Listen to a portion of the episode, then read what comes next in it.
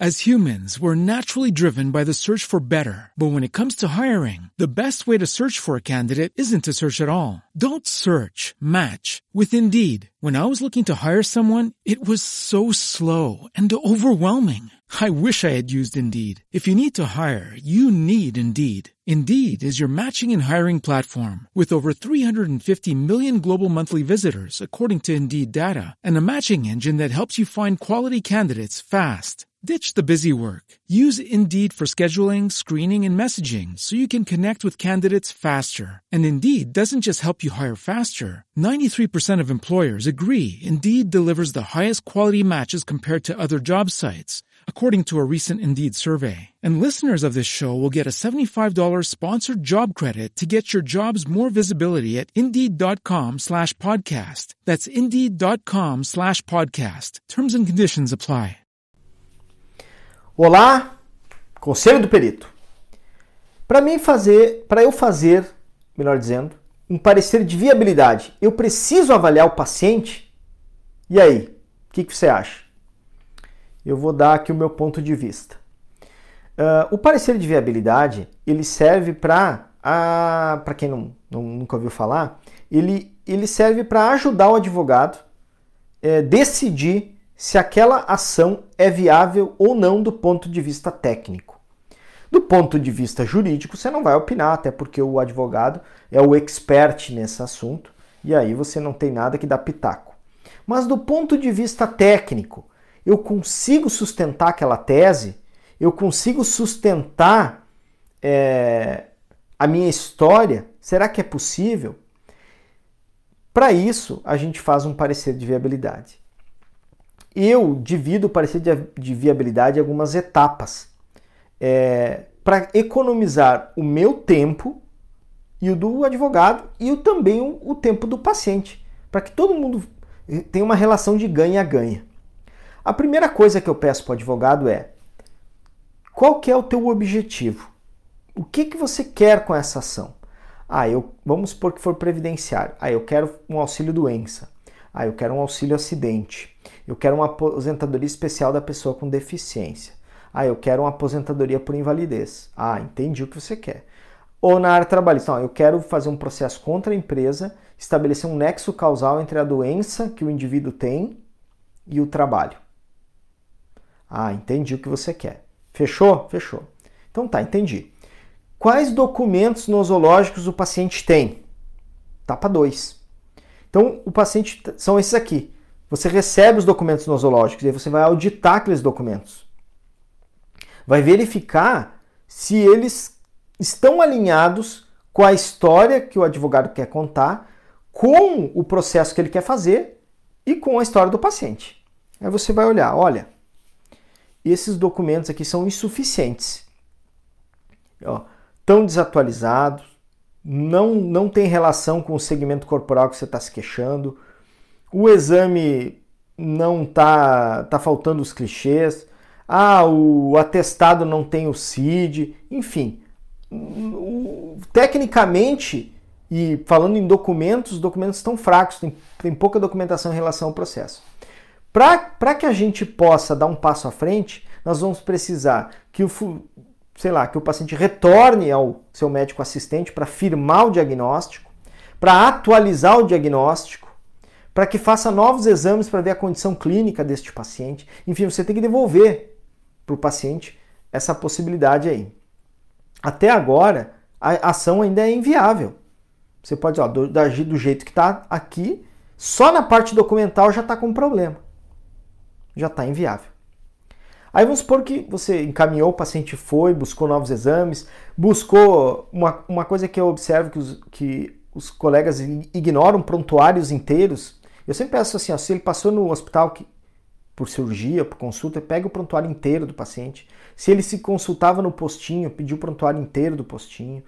Cara, dá um monte de trabalho, dá um monte de documento, mas paciência. Se você quer alinhar a tese e, e fazer com que dê certo no final, tem que ser um negócio robusto, né? Não pode ser uma coisa, uma, fan, uma fantasia da cabeça das pessoas. Beleza. Aí ele volta. Voltou com os, exames, aí você olhou, caramba, agora sim. Tem diagnóstico firmado, tem exames, tem prontuário, tá tudo certinho. Faz sentido. essa tese. Agora nós vamos ver se realmente essa ação é viável avaliando fisicamente o indivíduo. Aí você chama o paciente para consulta e você vai avaliar ele fisicamente e ver se ele realmente tem deficiências funcionais e estruturais e que estão alinhadas aos documentos e alinhadas à história que ele está contando.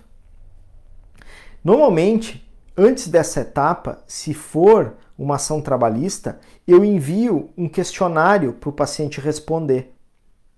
E ali, eventualmente, eu já consigo descartar é, aquela patologia e a relação com o trabalho e eu já dou por encerrada a ação.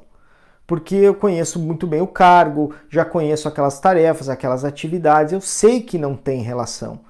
E às vezes é, não precisa avaliar o paciente para saber que facete plantar não vai dar em alguém que trabalha sentado o dia inteiro. Ou então, o exemplo que eu fiz há pouco tempo, até juntei nos meus stories, o cara com uma necrose vascular da cabeça do fêmur, que trabalha em pé, teoricamente seria do trabalho, mas ele tem, ele é etilista pesado e nos prontuários dele tem lá que ele bebe há muitos anos. Então, não vai fechar, a história não fecha. Então aí antes disso, ah, eu ainda crio mais alguns bloqueios antes de avaliar o paciente. Porque no momento que você avalia, você dispõe do seu tempo. Né? Você está lá fazendo uma consulta. Aí você consultou o paciente e ele não tem deficiências físico-funcionais, não tem deficiências estruturais, não tem limitação, não tem nada. Mas ele comprovou que ele adoeceu. Ele teve doente um tempo, mas agora está bem. Essas ações normalmente são boas para o advogado, porque ele ganha lá um dano moral, ele ganha os, os honorários advocatícios, ele ganha um monte de coisa. Para a gente que às vezes trabalha com contrato de risco, o valor da ação não dá muito alto, dá 10, 15 mil lá, e aí você vai cobrar um percentual, fica pequeno. Mas de qualquer forma, você está ali para ajudar o advogado. Não é só filé mignon, tem carne de pescoço, tem que pegar e ajudar o, o advogado se a ação é viável. Avaliei o paciente e vamos supor que ao contrário, tem deficiências, tem incapacidade, tem limitação, está tudo posto, tudo organizado, a história está bem contada, monto o parecer ad hoc, está tudo certo, mando o parecer de viabilidade dizendo, olha, a ação é viável, os documentos suportam a nossa tese, fisicamente o indivíduo tem problemas, os pontos fortes da ação são esses e os pontos fracos da ação são esses, e você enumera ali todos os, os apontamentos que você que você fez, que você encontrou e envia o documento para o advogado. Ele que vai decidir fazer ou não a ação.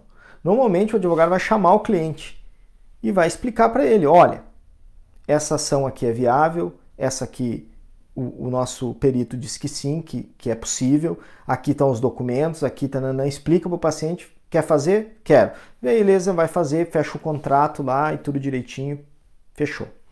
Ou ele vai, às vezes ele passa a responsabilidade para o cliente, explica para ele o passo a passo, olha o que vai acontecer, o que não vai, papapá, e o cliente opta por não fazer a ação. Ah, eu acho que não, realmente não, não vou conseguir falar, não vou conseguir provar, não vou conseguir ir lá no local de trabalho, não existe mais, enfim, tem e N fatores que aumentam a probabilidade ou diminuem do sucesso da ação. E é a gente que tecnicamente aponta isso. Então nós nosso parecer de viabilidade ele passa por todas essas etapas e não necessariamente você precisa avaliar o paciente. Só nas questões documentais, se as questões documentais já forem insuficientes, você já consegue eliminar. Diz, olha, documentalmente essa ação é inviável e às vezes o paciente não volta mais. Você pede para ele ir atrás dos documentos, ele não vai. Ou ele não, não, ou ele volta e o diagnóstico dele é que ele está bem, ou, ou, ou não tem nada a ver foi lá no médico e o médico disse: olha, o que ele tem lá é congênito, é um tumor, sei lá. Então, essa, essa questão documental ela é 50% da viabilidade e os outros 50% vai ficar na avaliação física que você vai fazer ou não, dependendo de como está a parte de documentação. Porque sem documento, o que não está no processo não está no mundo. Fechou? Se você gostou do vídeo, dá um joinha, curte, te inscreve no canal para tu receber no teu e-mail aí sempre em primeira mão os vídeos quando sobe. Conta a tua experiência para mim, compartilha. Né? Eu gosto muito de saber que, que o pessoal, como é que o pessoal trabalha, né? Enriquecedor para nossa comunidade. Salve esse vídeo se você um dia precisar dele e qualquer coisa me chama aí. Fechou? Valeu, até a próxima. As humans, we're naturally driven by the search for better. But when it comes to hiring, the best way to search for a candidate isn't to search at all. Don't search, match with Indeed. When I was looking to hire someone, it was so slow and overwhelming. I wish I had used Indeed. If you need to hire, you need Indeed. Indeed is your matching and hiring platform with over 350 million global monthly visitors, according to Indeed data, and a matching engine that helps you find quality candidates fast. Ditch the busy work. Use Indeed for scheduling, screening, and messaging so you can connect with candidates faster. And Indeed doesn't just help you hire faster. 93% of employers agree Indeed delivers the highest quality matches compared to other job sites, according to a recent Indeed survey. And listeners of this show will get a $75 sponsored job credit to get your jobs more visibility at Indeed.com slash podcast. That's Indeed.com slash podcast. Terms and conditions apply.